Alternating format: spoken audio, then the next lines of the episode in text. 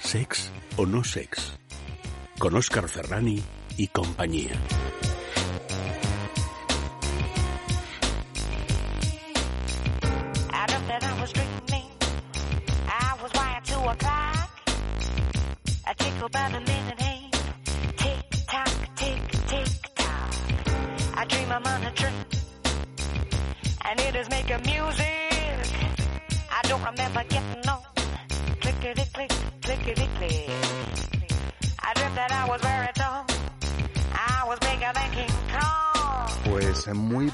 Eh, y sexuales noches nuevas.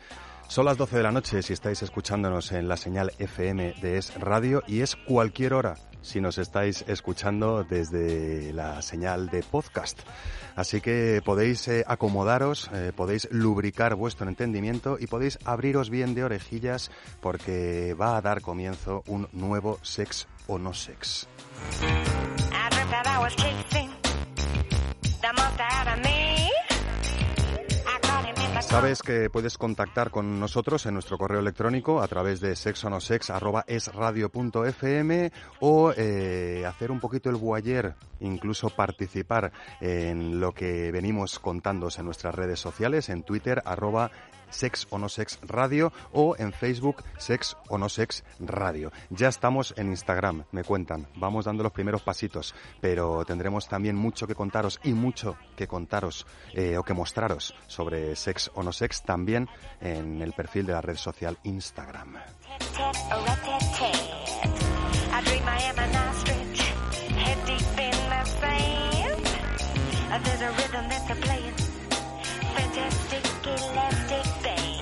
Programa Bulbar, donde los haya. Eh, programa pues dedicado eh, a las vulvas y a otros menesteres, a las personas que tienen vulvas, a las personas que se relacionan con personas que tienen vulvas. En cualquiera de los casos eh, hablaremos de los genitales externos de vosotras e intentaremos eh, descubrir pues eh, desde en qué consiste esta parte anatómica tan compleja y tan divertida hasta cómo mantenerla sana y limpita, pasando por un juguete erótico, un cómplice de juego que albergará muchas enseñanzas ocultas más allá de su forma y de su condición. Por supuesto, escucharemos una canción sexplícita que habla de movimiento de caderas y que habla de otros menesteres carnales muy sugerentes y también descubriremos una curiosidad vulvar también sobre un animal que tiene muy mala fama y que resulta que no es tan justificada como podría parecer. Además de eso, por supuesto, tendremos a Chema Rodríguez Calderón con su agenda pícara, eh, una serie de planes para quedarse en casa y una reflexión que nos ha preparado. Estoy muy asustado porque no sé qué ha ocurrido con una visita suya a una de las tiendas Amantis. Y en esas terminaremos eh, con una sorpresa de la mano de Mar Márquez relacionada con eso que tenemos en la boca, que a veces son vulvas y otras son palabras. Y en este caso hablaremos de la palabra vulva y de unas consideraciones que pueden agitar nuestras conciencias, cuando no iluminar nuestros instintos sexuales. Todo esto en Sexo No Sex, eh, ya sabéis, muchas cuestiones, porque Sexo No Sex no es la única cuestión.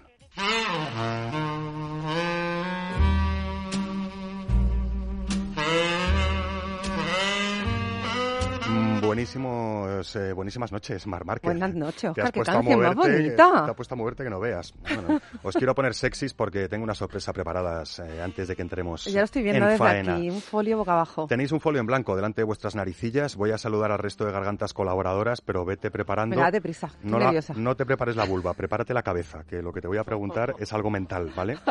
Eh, buenas noches y gracias, Mar Márquez, por estar una vez más aquí y gracias por seguir renovando contenidos en amorsalvaje.com, puede ser, ese Sí, blog, sí. que es donde nos deleitas con ensoñaciones y párrafos húmedos de distinta consideración. Seguiré. Eh, tenemos a Leire Méndez también, nuestra sexóloga de cabecera. Buenas noches nuevas, Leire. Buenas noches, Oscar. Tú también sigues dándole caña a la sexopedia.com, Pues ¿no? ahí no paramos de subir cositas. Bueno, de subir cositas, artículos de divulgación sexual y un completísimo directorio sobre profesionales de la sexualidad y de la sexología, ¿no? Sí, que cada día es más grande además. Bueno, hoy estamos en la Sexopedia Sonora, ya sabes. Podéis teclear y husmear en la, seco- en la Sexopedia de Internet, pero hoy, eh, a través de su garganta, Leire Méndez, pues también nos va a hacer un repaso bastante útil sobre distintas cuestiones vulvares, ¿no? ¿Es Hoy a la vulva vamos. Tú también tienes un folio en blanco. Sí, no podemos tener secretos entre nosotros, ¿eh? Esto no, no me está gustando. Bueno, ha A sido, ver, ha sido un se- ha sido secretillo pequeño que hemos preparado con nuestra jefa de producción, Laura Jack, y que espero que, que os sirva para calentar las gargantas Venga. y para calentar la mente también. Espérate, no tengas prisa, que ya sabes que la prisa mata en esto de las relaciones Yo carnales. también tengo como ganas. Claro, eh, eh, tienes ganas de que te salude. Buenas noches, Chema Rodríguez Calderón. Buenas noches, Oscar. Hoy vienes eh, de lo más, eh, de lo más eh, generoso, podríamos decir, ¿no? Sí, es que vengo muy motivado porque he tenido una experiencia en una tienda Mantis y me ha encantado. Bueno, has tenido una tienda, una experiencia en la tienda Mantis y encima creo que has escrito una crónica Sí, es como, Sentida. es como de género epistolar, pero no es una epistola. Bueno, no es una pistola, ¿no? tampoco, tampoco. Tampoco. Bueno, esto es lo que tenemos. Son tres gargantas colaboradoras porque hoy nos ha fallado eh, Gerard Magri, que se ha roto la espalda, podríamos decir así, no digamos cómo, aunque está sano y salvo, y sin eh, Eva Guillamón, que está en China, viajando, nada más y nada menos. No humedeciendo los oídos de los chinos, pero puede ser que sí, aunque de otra manera, porque está cantando con su, con su grupo Dúa de Apel para miles y miles de chinos, así que ya nos contará cuántos se han humedecido los chinos al escuchar eh, su garganta en esta vez, en, este, en esta ocasión musicalizada. Pero vamos al lío, al kit de la cuestión. Y es eh, ver que se mueven vuestras cabecitas cuando os enfrentáis a eh, las imágenes que os hemos preparado y que tendréis que describirnos por orden. Si quieres empezamos por Mar Márquez. Vaya, hombre, qué Eh, suerte tengo. Eres, ¿Qué la que es está, eres la que está a mi izquierda. Dale la vuelta al papelito y por favor, eh, en pocas palabras, descríbenos lo que ves eh, para empezar. Uno, dos, tres, placa. ¿Eh? ¿Qué es esto? Eh, ¿Pelo? ¿Veo pelo? ¡Ah! ¿Es un chochete? efectivamente. Eso va a ser, es un primerísimo primer plano de una Ay, vulva. pues mira, tiene el pelo rizado. Yo le pondría hasta un moñito de lo largo que lo tiene y con unos rizos así como acaracolados. Me recuerda al cuento de los tres ositos. Y la parte de en medio hay carnecita así... La parte de medio te refieres a los labios, ¿no? Bueno, los labios están al lado Ah. y están como planitos. Y los labios internos sobresalen un poquito y dan ganas como de achucharlos. Esta- es muy achuchable este chochi. Oye, ¿dirías que es una vulva joven, que es una vulva adulta, que es una vulva mayor o no podrías eh, especificarlo? Pues yo no sé por qué me viene que es de edad madura, pero no tengo ni idea de por qué me viene. Ahora, ahora saldremos de duda. Puedo adelantarte que la dueña de esta vulva utiliza el seudónimo de Violeta. Eso es lo único que puedo adelantarte y ahora te adelanto un poquito más. Vale. Vulva número uno de, de Mar Márquez. Vamos con la vulva número dos, en este caso de Leire Méndez, aunque no es su vulva. ¿eh? Cuéntanos, Bueno, bueno. ¿cómo a lo ver. ves? Yo veo aquí una vulva con pelo recortado. No tiene tantos ricitos, me parece, como los de Mar.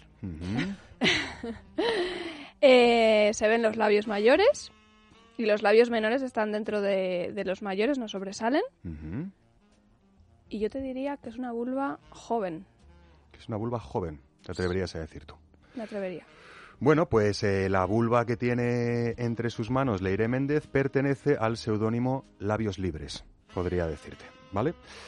Vamos con la tercera imagen, a ver si es lo que, lo que, lo que es, ¿no? ¡Hala! ¿Qué te has encontrado? Pues es una vulva, pero como... se- o sea, se... se- está, es- ¿Está como inflamada o no? A ver, es que no sé mucho de esto. A ver, enséñaselo a, a las compañeras que... Esa vulva está excitada. Claro, Mm. claro. Claro. Está, está. ¿Lo tienes? tope, sí. Claro. Y sí, sí, sí, sí, sí. Podríamos y decir- además no veo pelo ni nada. Está. Está muy muy, muy rasuradita, Sí, podríamos decir, Muy ¿no? rasuradita, sí. En este caso sí que podemos observar los detalles de los labios eh, perfectamente Sí. abiertitos. Yo Sí, creo que, como dice se Mar, ve mejor que, vamos. incluso diríamos que está un poco erecto, podría ser, ¿no? Está a tope de Sí, es que, sangre. es que está como súper inflamado, por eso. Yo creo que sí que le han dado una, un- una Sí, sí, tocadita, ¿no? Antes, de la sangre. fotografía. Sí. Bueno, la dueña de la vulva que Chema Rodríguez Calderón tiene en sus manos eh, utiliza el seudónimo de Blue. Pero ¿Vale? a mí no me, no, no me parece joven, ¿no? Veo. Está como muy arrugado. Es, esto todo. Eso es- Qué bonitas son. Qué bonitas son, ¿verdad? Sí.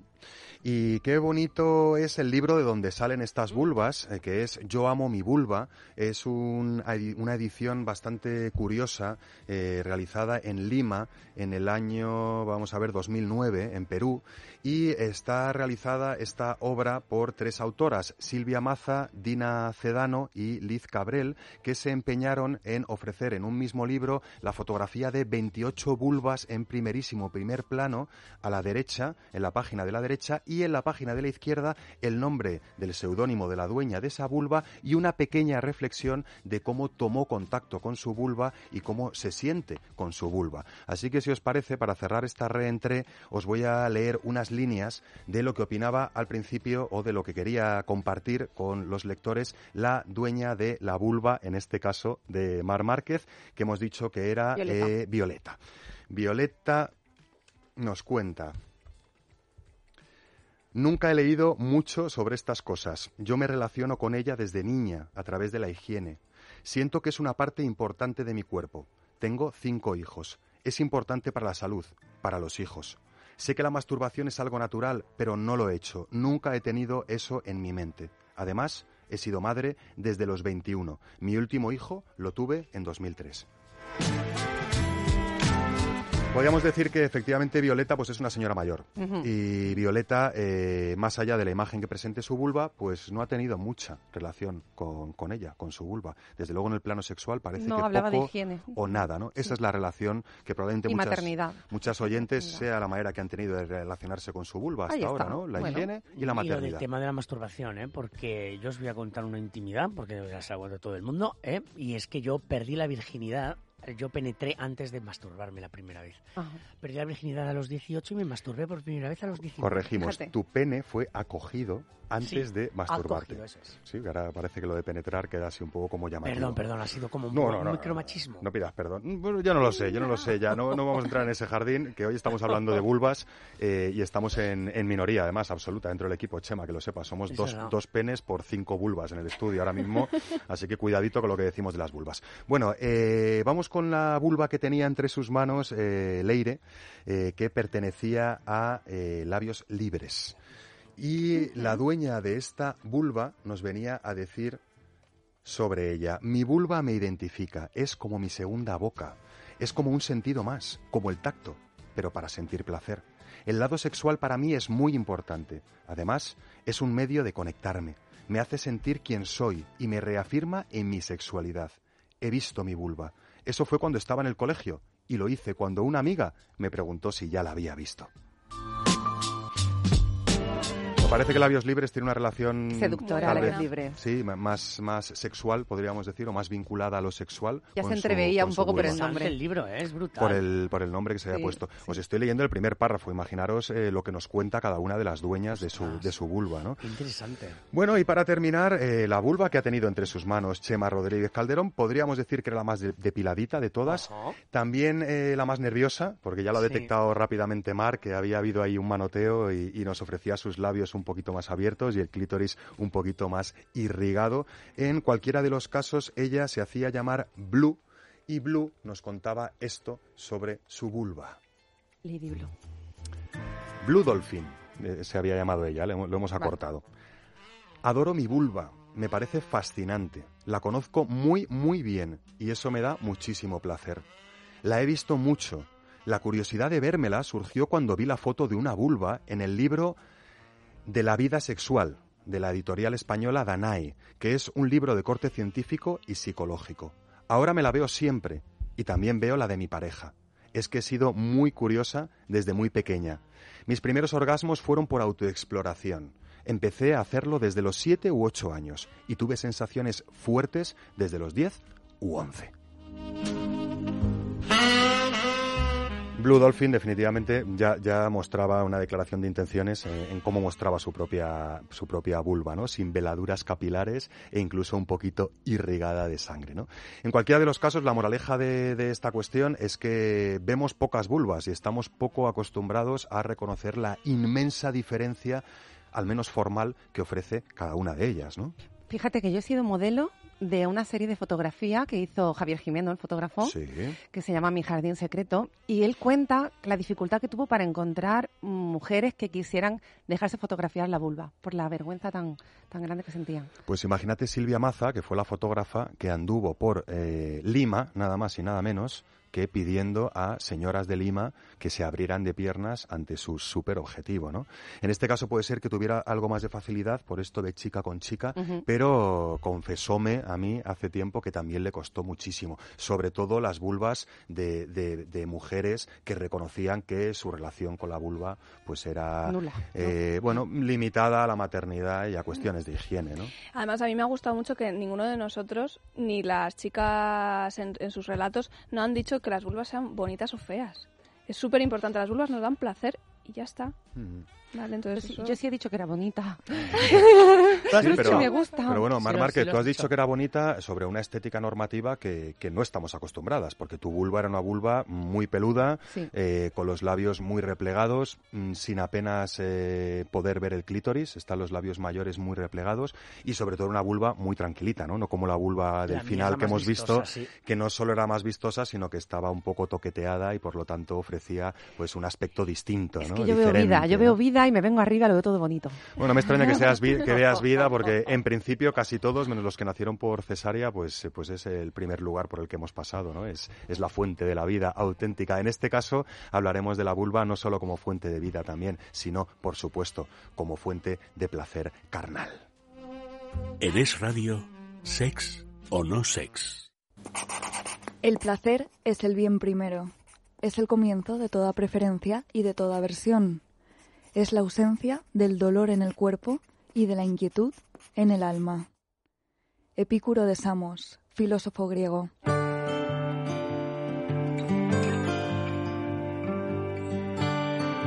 No tenía este filósofo vulva, pero hablaba de placer y hablaba de placer como lo más de la existencia humana. Ustedes sabrán dónde quieren colocar el placer sexual dentro de su escala de valores. Aquí, desde luego, en Sexo No Sex, ya sabéis que, que vemos poco más allá de, de la vida sexual o del potencial sexual de los cuerpos y de las personas.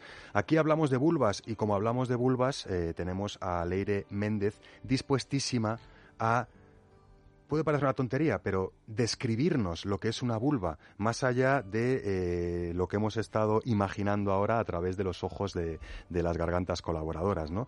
¿Podrías hacernos una descripción técnica un poco de, la vulva? ¿En qué consiste eso que tenemos o que tenéis vosotras, chicas, debajo del ombligo, debajo del monte de Venus?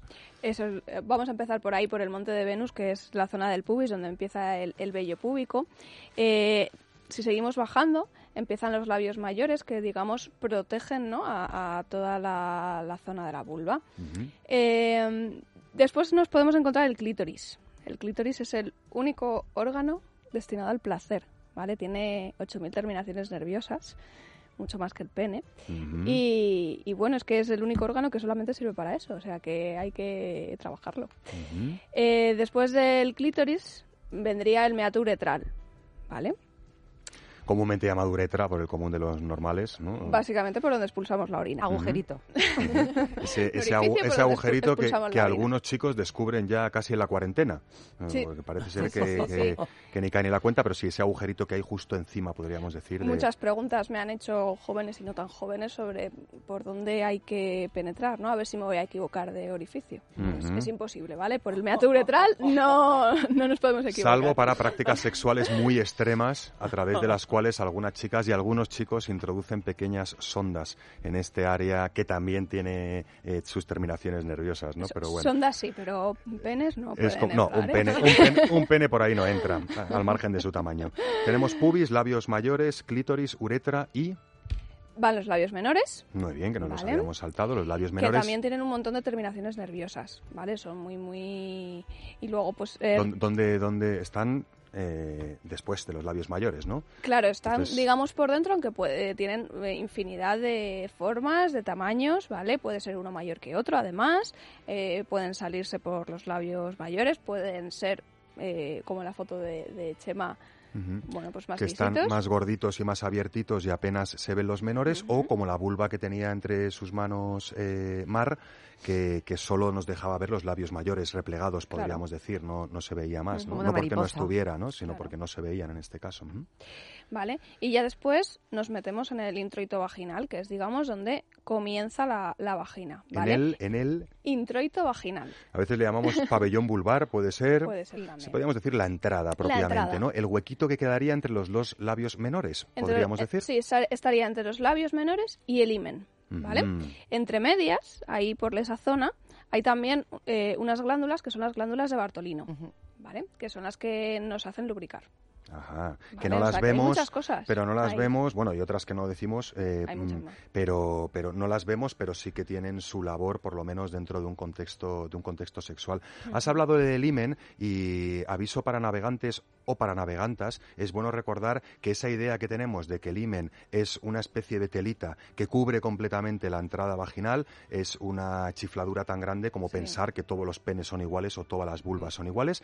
Hay chicas que desde muy pequeñitas no lo tienen completamente cerrado, hay chicas que lo tienen completamente cerrado, hay Hay- chicas que tienen un agujerito en medio, ¿no? O sea, no aquello de que la virginidad, con perdón de la palabra, la define si hay sangrado tras la primera penetración o no, no lo ponemos como bulo carnal esta noche, pero es un Pero bulo irá, como una es un bulo como una catedral, Sí, hay, decir, hay miles de formas de himen. eh, el, el sangrar o el que duela en la primera relación sexual no es normal, ¿vale? El himen puede ser más elástico, menos elástico, puede romperse, puede no romperse. O sea que ahí, Ese, ese sangrado y ese dolor muchas veces eh, puede venir dado por la no relajación Claro. de la dueña de la vulva y de la vagina, ¿no? Claro, Que si nos están momento- enseñando que la primera vez siempre sangra, siempre duele, pues cuando llegamos a la primera vez eh, cerramos, ¿no? Digámoslo, todos los músculos de ese de esa introito vaginal y de todo el suelo del suelo pélvico cerramos, no dejamos pasar y entonces es cuando Y duele. entonces es cuando hace pupa y entonces es cuando a lo mejor sangra incluso más de lo que Claro. tendría que sangrar. Si además no le damos, no le hemos dado tiempo para que esas famosas glándulas eh, hagan su trabajito y empiecen a echar la primera lubricación, pues imaginaros el desastre en esa primera práctica coital, ¿no? Podríamos decir. Yo, por ejemplo, que era súper ignorante, yo cuando la primera vez que desvirgué a una mujer, y era una mujer, o sea, de verdad que lo pasaba mal pensando, ¿y ahora qué pasa? ¿Y la tendré que llevar al médico luego? Y estas cosas, era muy ignorante. Y era muy jovencito, podríamos yo era, decir, ¿no? tenía 18 y ella también. Bueno, bueno, jovencito, pero... Sí, pero da igual lo joven que seas si nunca has tenido una educación sexual. Que yo no me había igual. masturbado, os lo acabo de contar. Sí, sí, sí. Volveremos al pubis, a los labios mayores, al clítoris, a la uretra, por favor, que también tiene su papel en esto del placer sexual de las dueñas de las vulvas. Volveremos al pabellón vulvar. eh, puede que al himen, desde luego eh, al clítoris y a su capuchón también, a través del cómplice de juego. Recordar esta estructura, una estructura compleja, igual que comentábamos cuando hablábamos del pene. La vulva no es una unidad, es una eh, conjunción de distintas partes que podemos estimular de forma combinada o permutada. Tendremos un rango de sensación si nos centramos solo en el clítoris, un rango de sensación distinto si solo estamos estimulando labios mayores. Desde luego un rango de estimulación distinto si combinamos clítoris con labios mayores. Y un rango distintísimo si lo combinamos todo, por ejemplo, ¿no? En, en un frotamiento eh, exterior, ¿no? En Oy, cua- oy, oy, oy, podríamos decir. Están dando ganas de tomar apuntes. ¿eh? Luego, luego os tocáis. Cuando acabemos eh, el programa, vosotros, orejillas sexuadas, si estáis ahí detrás, podéis tocaros, que nosotros ni nos enteramos. En cualquiera de los casos, eh, valga ese aviso para navegantes de que eh, podemos estimular una vulva de- obteniendo o ofreciendo mucho placer sexual a sin pasar más allá de la vulva, necesariamente. Hablamos de la vagina como parte del aparato genital femenino, pero la parte interna, hoy hablamos de la vulva, pese a que haya conexiones entre ellas, y no solo podemos deleitarnos únicamente sin una práctica de entrada de un objeto, de un pene, un dedo, sino que dentro de la propia vulva podemos descubrir innumerables rangos de sensación y procesos preorgásmicos dependiendo de qué toquemos, a qué ritmo toquemos y de qué partes combinemos. Dentro de la vulva y más allá de la vulva, porque esta ecuación infinita se va a la n si combinamos no solo las partes de la vulva entre ellas, sino entre áreas perigenitales y metagenitales, como puede ser una ingle, un pezón, como puede ser un glúteo, ¿no? Posibilidades infinitas, por lo tanto, para gustos los colores, o en este caso, las dueñas de las vulvas.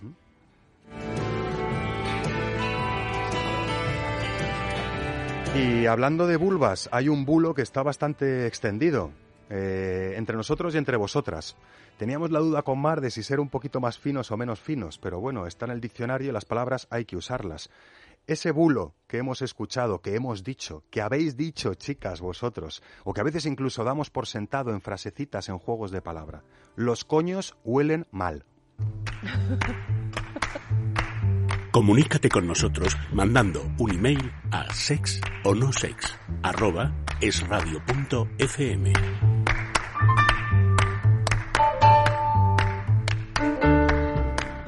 Mar, no voy a preguntarte cómo te huele el coño, ¿eh? O sea, ni se me, ni se me ocurriría. Pero ¿has empleado tú a veces Ni esa frase, esa frase o esa broma? Ahí vamos. Pero an- antes de eso, quería pi- pincharte un poco. ¿Tú la has empleado? ¿Tú has, tú has caído en ese bulbo alguna Sí, vez? sí. Luego extensivo a la mesa.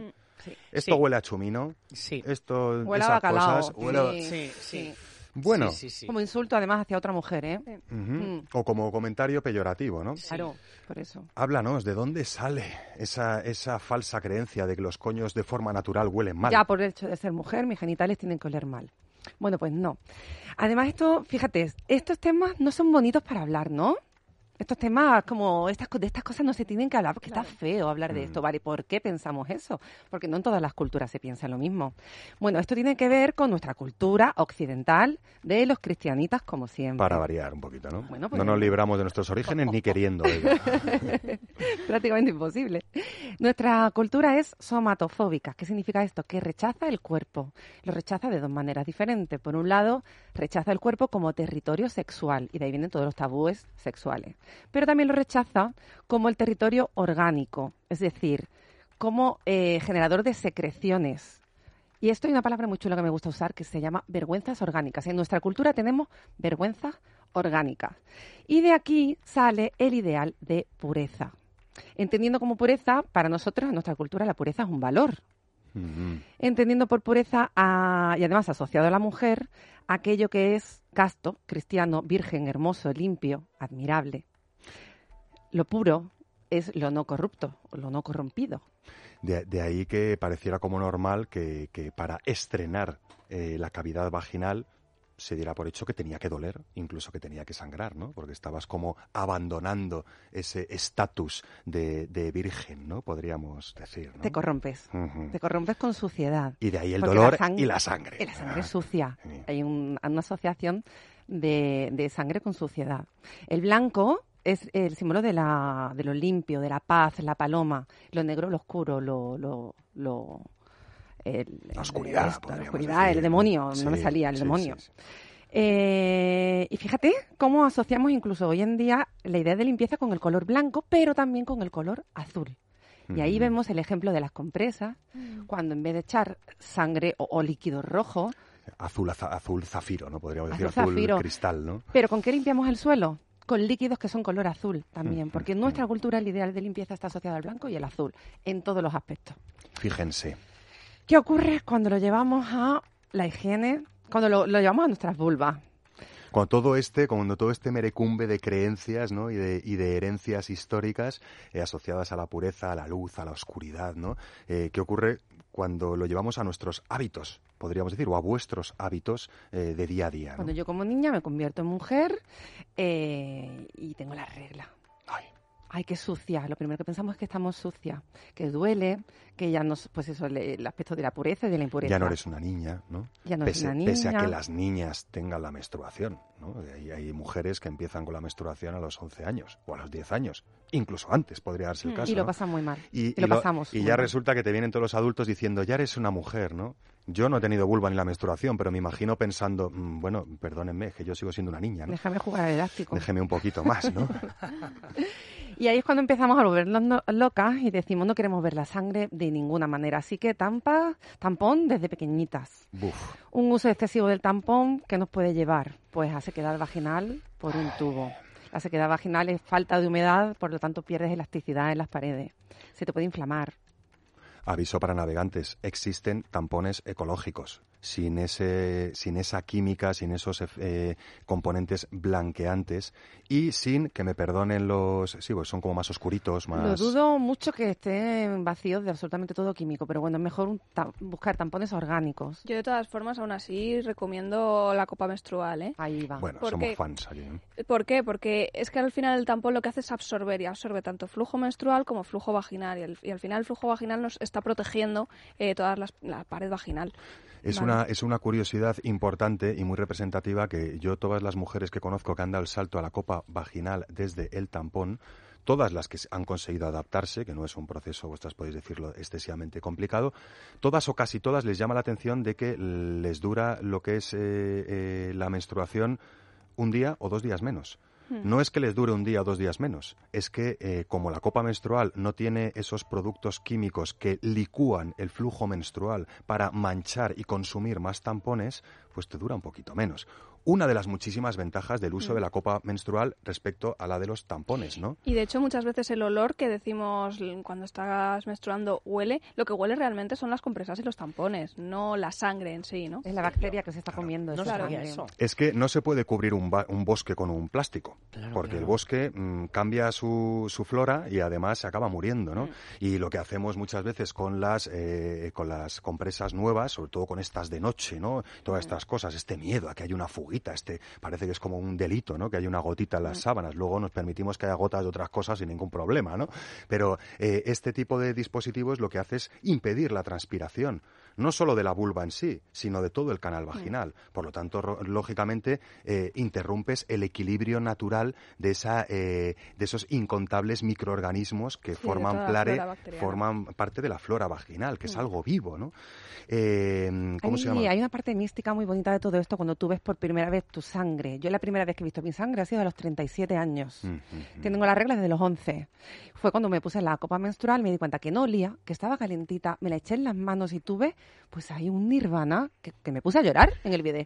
Bueno, de hecho, en culturas cuento, antiguas, en, culturas antiguas, desde luego culturas matriarcales eh, o culturas en las que no estaba tan eh, marcado la diferencia peyorativa por sexos, eh, el momento de la menstruación siempre se ha entendido como un momento de máxima creatividad, como un momento de, de- de mucha sensibilidad por parte de la persona que está menstruando y poco menos que en otras culturas ha sido un momento de iluminación en el que las mujeres hablaban en el consejo de sabias, en el que las mujeres tenían más intuición. ¿no? La paradoja es que siglos y siglos después hemos convertido el momento de la menstruación en el que la mujer está enferma, está sucia, la encerramos en un cuarto, estás mala, se te va a cortar la mollonesa, etc, etc, ¿no? No voy a sumar dos más dos, pero podemos ir viendo un poco ese ejercicio que ha tenido toda nuestra sociedad en, eh, eh, es- hablamos mucho del empoderamiento femenino, ¿no? Del desempoderamiento femenino, entre otras cosas, a través de ese momento de la, de la masturbación, digo, de la masturbación, de la menstruación. Chicos, eh, chicos, eh, hoy, ¿eh? deberíais, deberíais abrir una academia, ¿eh? Yo estoy aprendiendo un montón aquí. Sí. ¿Para qué te hace falta una academia si tienes sexo o no sex Claro. todos los sábados a No, las no, 12 no, pero y me con podcast? un plan regular de estudios con unas horas lectivas a la semana. Mira, eh, volviendo, ¿en qué deriva todo esto? En una excesiva limpieza genital, ya más allá y fuera de la menstruación. Nos hacemos duchas vaginales. Por Dios. Eso es una barbaridad. Fatal, fatal, por Yo no favor. sabía que eso existía, ¿eh? Ha sido estudiando este tema cuando, cuando lo he descubierto. Sí que, sí que existe y, y bueno, es, es lo que decimos. Si es peligroso cubrir con una compresa y romper eh, el equilibrio de la flora vaginal, imagínense ustedes meterse en un jardín con mil flores y mil bichitos con una, con una manguera de bombero a arrasarlo todo. Queda muy fresquito y muy mojado, Bien pero queda destrozado el jardín, ¿no? Hay desodorantes, hay jabones perfumados que son bastante abrasivos, las depilaciones excesivas, aunque es la moda, estamos en la moda ahí, y el uso excesivo del Salvage Slip. Sí. Dicen que es mejor cambiarse de braga a cambiar de Salvage Slip. Las chicas de- Oye, no, es que me, me estaban soplando cosas dueñas de vulvas que hay por ahí, que hay por ahí la- al otro lado. Eh, es un buen momento para, no sé si estáis de acuerdo conmigo, eh, señalar el peligro de la prescripción obligatoria de los jabones íntimos, ¿no? Eh, jabón íntimo todos los días dentro de su higiene habitual es muy peligroso, entre otras cosas porque, corrígeme si me equivoco, Leire, dentro de la vagina tenéis una serie de bacterias con acción detergente encargadas de limpiar el interior de la vagina y desplazar los posibles residuos acumulados a la zona de la vulva. Por lo tanto, una higiene perfectamente saludable es pasar agüita y dejar que corra el agua limpia y clara por la vulva para retirar lo que ya la vagina se ha ocupado de, salir al exterior, ¿no? Claro, la, la vagina se autolimpia con eh, usar agua y como mucho, mucho, mucho, una vez al día. Porque he, he leído que había- hay que limpiarse más de una vez al día. Barbaridad. Eh, la vulva, no la vagina, con algún jabón muy, muy, muy suave, sin perfume. Pero eso como mucho, mucho, mucho. la y ducha? tampoco. O sea, en la ducha, ¿te normal. duchas sí? Como te estás eh, limpiando las axilas, pues igual. ¿vale? Pero no hace falta nada más. Y ante la duda, agüita. Que la Agua. agüita, ya os digo, que, que es lo que utilizan las monas, que también tienen vulva para limpiarse y tienen un aparato en ese Y sobre sentido todo parecido. eso, ¿no? ¿no? nos metamos más allá de la vulva, hasta la vulva. Más allá de la vulva hay que introducir pues eh, deditos, eh, penes, hay que introducir juguetes. ¿no? Y todas esas cosas que den gustito, ¿no? Pero desde luego jabón y agua, mm, Ni por favor, señoras, y desodorante, ¿no? Mira, para terminar, estamos hablando de una sociedad que fuma sabiendo los efectos del tabaco. Imagínate el que nos oiga y diga, bueno, vale, muy bien, los microorganismos, la flora, pero es que a mí me huele, o yo considero que me huele. Donde hay que trabajar es en el cambio de ese ideal de pureza. Y es un cambio muy largo porque evidentemente está calado en nuestra educación cultural. Además que el olor vaginal está condicionado no solo por si fumáis o no fumáis, sino por lo que coméis, por la medicación que tomáis, ¿no? el tipo de dieta, incluso niveles de estrés. O sea, hay muchos factores que, que, que determinan el olor eh, vaginal, podríamos decir, y por extensión vulvar, no por temas de higiene, sino por temas de hábitos de vida, ¿no? Incluso el, el- la propia el ciclo hormonal que tenemos todas, pues no, no estamos con las mismas hormonas. A lo mejor el día de la menstruación, que a mitad de- del mes, eh, también hay cambios en el, en el flujo y en, Anda en que el olor y tal. claro que Y- sí. Pero bueno, que es un cambio totalmente normal. O sea, Totalmente normal. eh, es una palabra que a veces la tenemos denostada y que hay que recuperar su valor también, ¿no? Estoy súper de acuerdo con todo lo que habéis dicho. Sobre todo tú y, y tu no vulva, ¿no? Tengo que tomar apuntes. La próxima vez me traigo un cuaderno. Oye, toma apuntes ahora porque os he traído un cómplice de juego eh, de lo más representativo a la hora de volver a ese mapeo eh, vulvar que hemos tenido con, con Leire Méndez. Ahora lo que hay que hacer es encontrar mi cómplice de juego, que no sé dónde lo he dejado por el estudio porque soy así. ¿dónde, te la habrá- ¿Dónde lo habremos metido? En la mochila, ¿no? ¿Sí? Ya viene, ya viene. Está entrando nuestro cómplice de juego por la puerta de la mano de Laura ya. Gracias, Laura. ¿Qué haría yo sin ti? Bueno, escuchar cómo suena al salir de su cajita. Es un tridente. e intentar imaginar eh, los resultados que, que puede ofrecer a vuestra vulva o a la vulva de quien os acompañe. Es satánico, ¿eh? Ya sabéis que la belleza está en el interior y nunca mejor dicho en este Open Clito, que es como se llama esta herramienta de uso íntimo que tengo en la mano, especialmente diseñada para deleitar a cualquier vulva eh, de cualquier forma y condición. Su aspecto efectivamente nos recuerda una especie de tridente, pero ojo, cuidadito. Es un tridente eh, formado por tres piezas. Las dos de los laterales son iguales, son una especie de espátula flexible, blandita, eh, realizada en suavísima silicona. Y la patita de en medio no tiene la misma forma, no tiene forma de espátula que se va estrechando conforme va hacia abajo, sino que tiene forma un poco como podríamos decir de mini dedito o de pistilo de flor, podríamos decir, es una especie de cerilla grande, podríamos decir, y ligeramente curvada hacia abajo. ¿Para qué? Para que cogiéndolo o agarrándolo como si fuera un ratón de, de- de ordenador, podemos desplazarlo por distintas partes de la vulva y dependiendo de los movimientos, de las maniobras que ejecutemos, tendremos unos u otros rangos de sensación. Por ejemplo, yo coloco este Open Clito sobre mi vulva, no puedo, pero sobre la vulva de alguien a quien quiera mucho, y realizando movimientos de izquierda a derecha, estaré centrando la estimulación en los labios vaginales.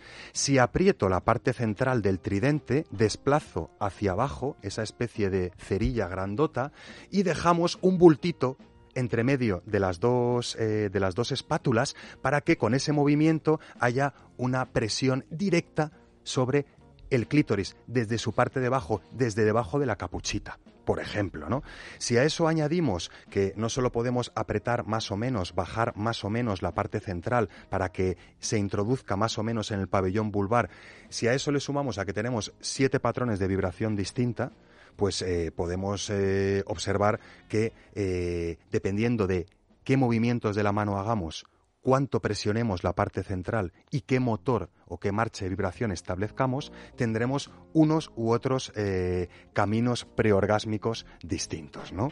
Cuéntame, Mar, que te veo con una Qué cara... fuerte. ¿Cuánto aprendo contigo? Tú sabes la de la, cuántos he vendido yo, cuántas veces lo he tenido en la mano y no sabía que se movía así. Pero yo ¿Que antes de apretabas usar el eso- dedito? no lo sabía. ¡Qué Pero maravilla! Eso es que no lo has probado todavía, Mar Pero antes No, de usar eso, antes de usar Tenemos eso que con mi hablar con mujer, Amantis, ¿eh? antes de usar eso con mi mujer, yo creo que nos, me tendrías que hacer un cursillo o algo. Hombre, yo lo que te animo es a utilizar los dedos como, como elementos dinámicos y que no tienen por qué ir juntos, ¿no? Porque la enseñanza oculta que tiene este juguete es lo que decíamos antes. ¿Qué pasa si solo estimulamos labios mayores? ¿Qué pasa si estimulamos labios mayores y menores juntos? Qué ¿Qué pasa si tenemos una presión sostenida del clítoris? ¿O qué pasa si apretamos las dos espatulitas, lo juntamos como una vulva cerrada y lo posamos en el centro del pabellón vulvar, que decía en la misma entrada, ¿no? Pues tenéis distintos infinitos caminos para llegar a infinitas Romas.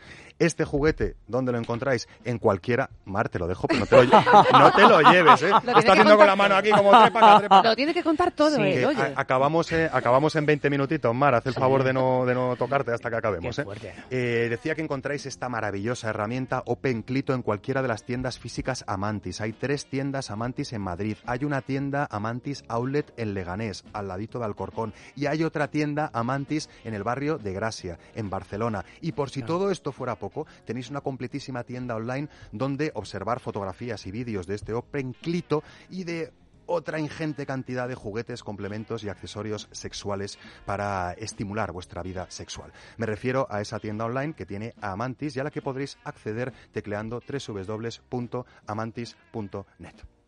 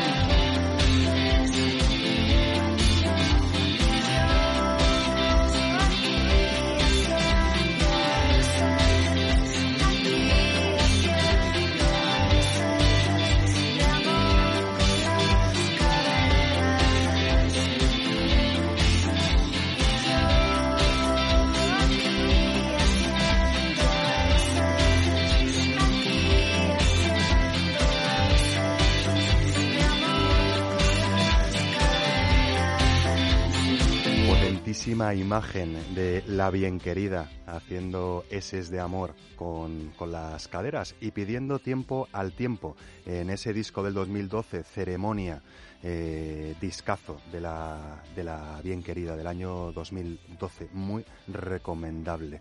La voz de esta mujer eh, de Bilbao.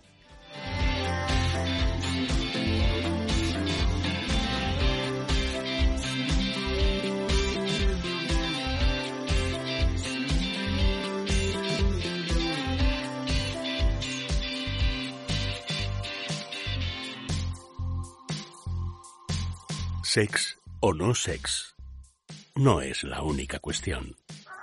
Ya están los vecinos otra vez. Lo mismo les da de noche que de día. O lunes que domingo. Y eso que en las reuniones de vecinos parecen gente normal. Pues nosotros no molestamos a nadie cuando lo hacemos. Eso, cuando lo hacemos. Descubre más de 5.000 maneras de molestar a tus vecinos en amantis.net y en nuestras tiendas de Madrid y Barcelona. Amantis, tu tienda erótica.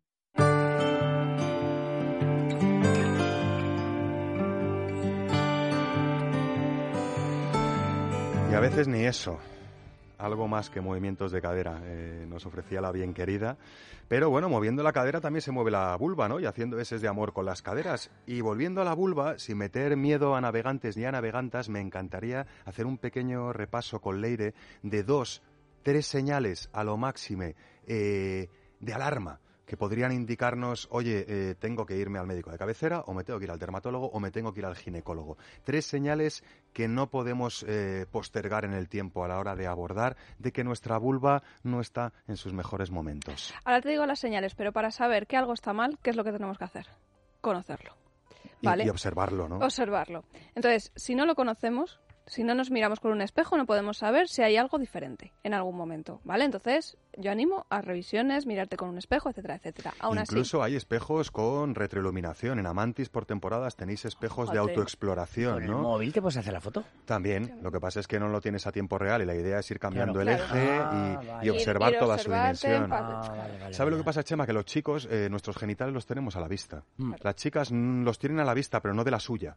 Entonces, eh, muchas mujeres descubren la imagen de su vulva pues al cabo de, de tiempo y de tiempo y de tiempo, sí, porque sí, de forma orgánica y natural no te la ves. Es Está como una debajo muela, del pubis. como una muela el entonces, dentista. hay que Claro, poner claro. un maravilloso espejito, no para decir quién es la más bonita del reino, sino para ver cómo es tu vulva. ¿no? Claro.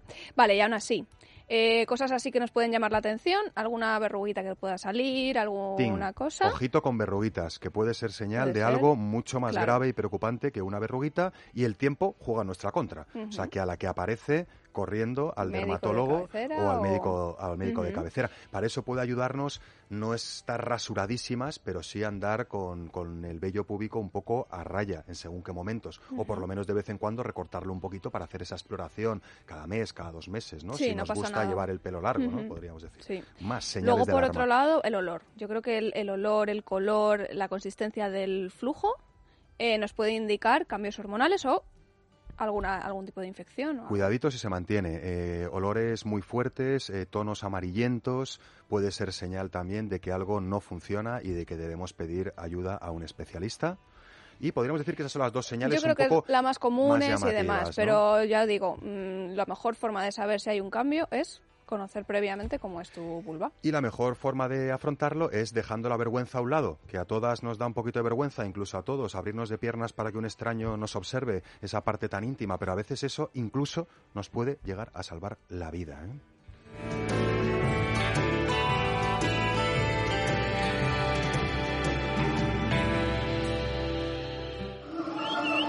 La hiena manchada, inteligente, social, matriarcal e incomprendida.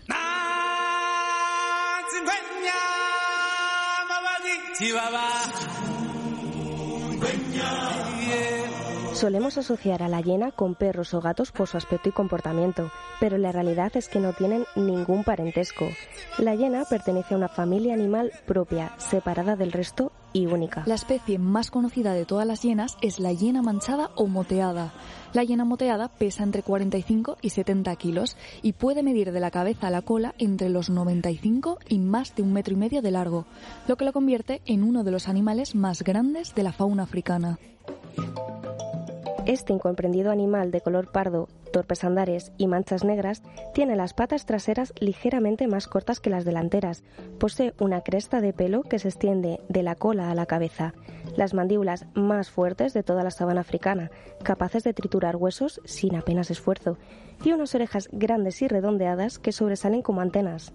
Además, la hiena es un animal complejo, inteligente y con una ajetreada vida social, articulada por castas y códigos de mensajes olfativos, sonoros y corporales muy elaborados. Cuando la cola de una hiena está hacia arriba y ligeramente apoyada sobre su espalda, quiere comunicar que está extremadamente excitada.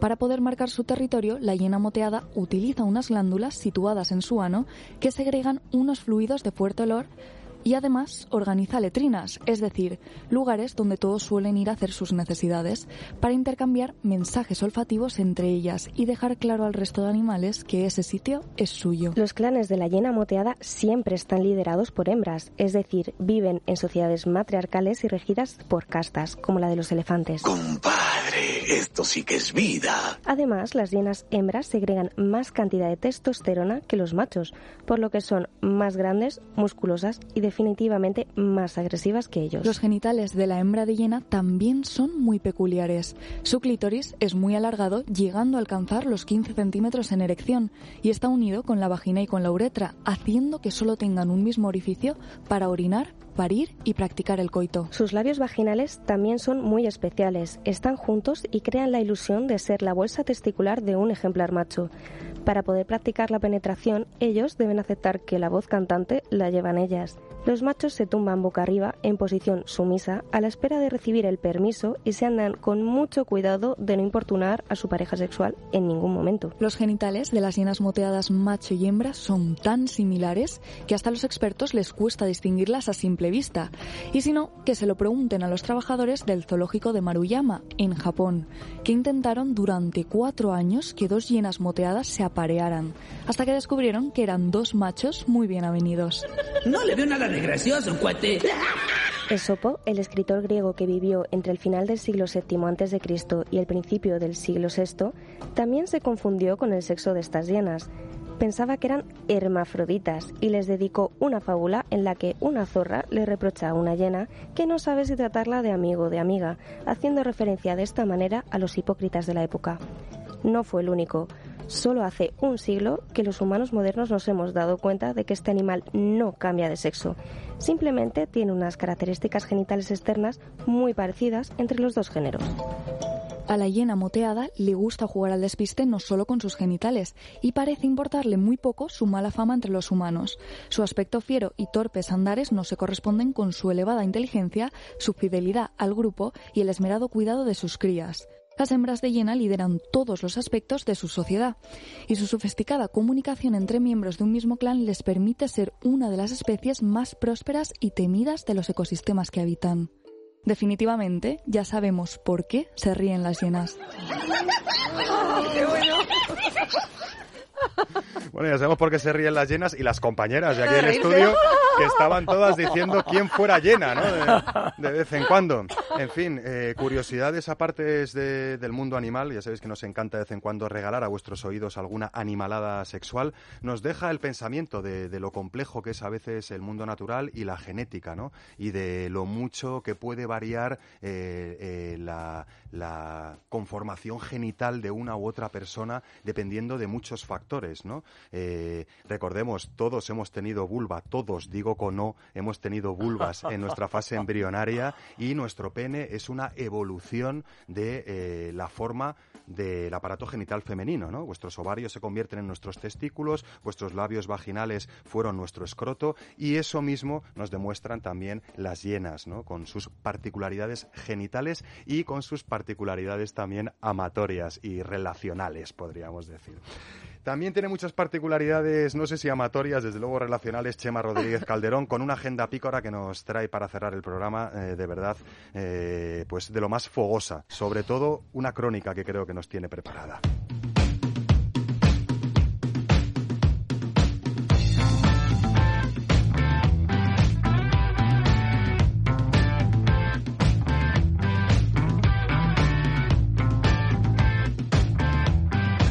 Chema, vamos como locos y sin tiempo.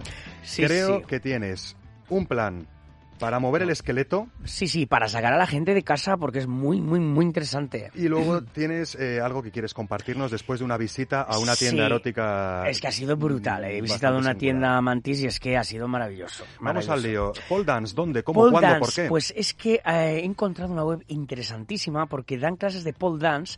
Es www.superprof.es y son pro- profesores que tienen, que especialistas en pole dance, que tienen en un montón de ciudades. Los hay en Madrid, Barcelona, Mataró, Santiago de Compostela, Gandía, Granada, Vitoria, Santiago de- eh, y Valencia e Ibiza.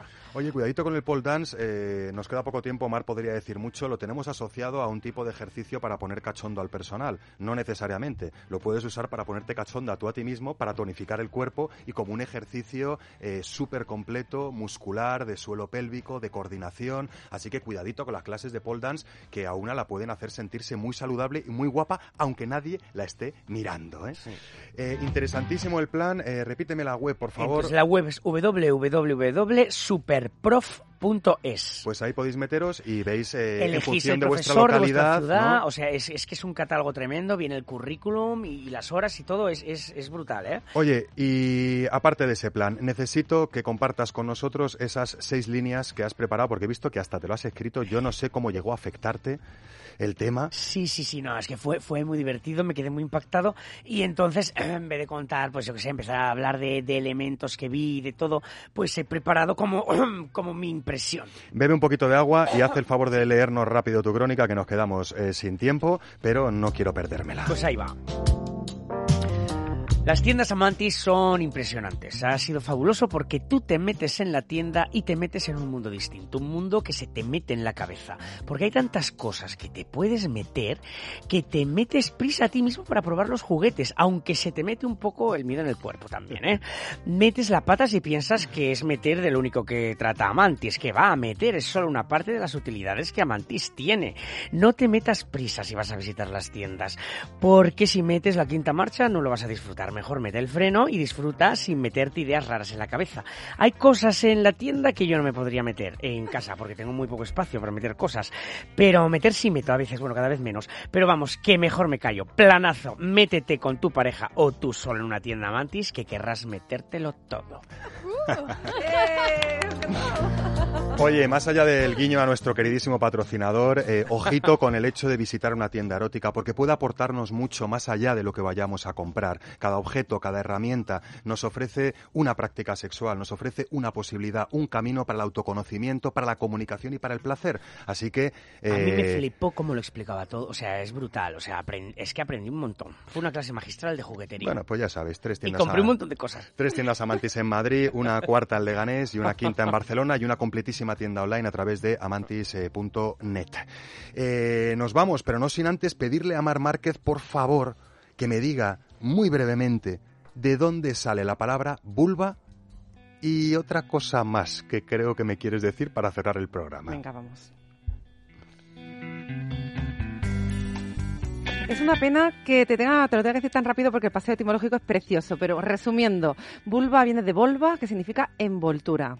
Y allá voy. Voy a regalarte una Envoltura. Sí, envoltura. Envoltura, envoltura de mucho, eh, de distintas partes, con distintos rangos de sensación y de un canal vaginal que también tiene sensibilidad y que también tiene una vida propia y es una realidad paralela a la de la propia vulva. Se acabó eso de llamar vulva para la vagina y la vagina para la vulva. ¿Hay otras formas de, de llamar a la vulva? Empiezo, ¿vale? Dale. Chucha, chocha, chocho, concha, choro, cuca, coño, pucha, cachucha, cajeta, canoa, cuchara, cucón, sapo, zorra, bagalao, panocha, conejo, toto, tota, totín, papola, mamey, mono, nido, vaira, bellota, bujero, raja, joyo.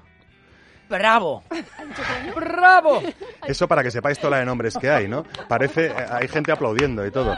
Parece que, tenemos miedo a la palabra vulva. Dejemos de tenerla miedo, que es una palabra como cualquier otra, eh, muy bonita y además con una imagen que nos recuerda a una vulva, esas Vs, esas U's, esa A, ¿no? Bienvenida eh, o bienvenidas al maravilloso mundo de, de las vulvas y bienvenidos al maravilloso mundo de Sexo No Sex que volveremos a estar con vosotros el sábado que viene a las 12, la enseñanza señal de Es Radio y a cualquier hora en los podcasts. No se olviden de jugar con sus vulvas y con las vulvas de las personas que tienen delante. Y no se olviden eh, de quererse mucho, que a veces se nos olvida y en esas disfrutamos de lo que tenemos, que es todo un tesoro. En este caso, en forma de vulva. Mañana más y puede que mejor. Buenas noches y buen sexo. ¿Sex o no sex? Con Óscar Ferrani y compañía.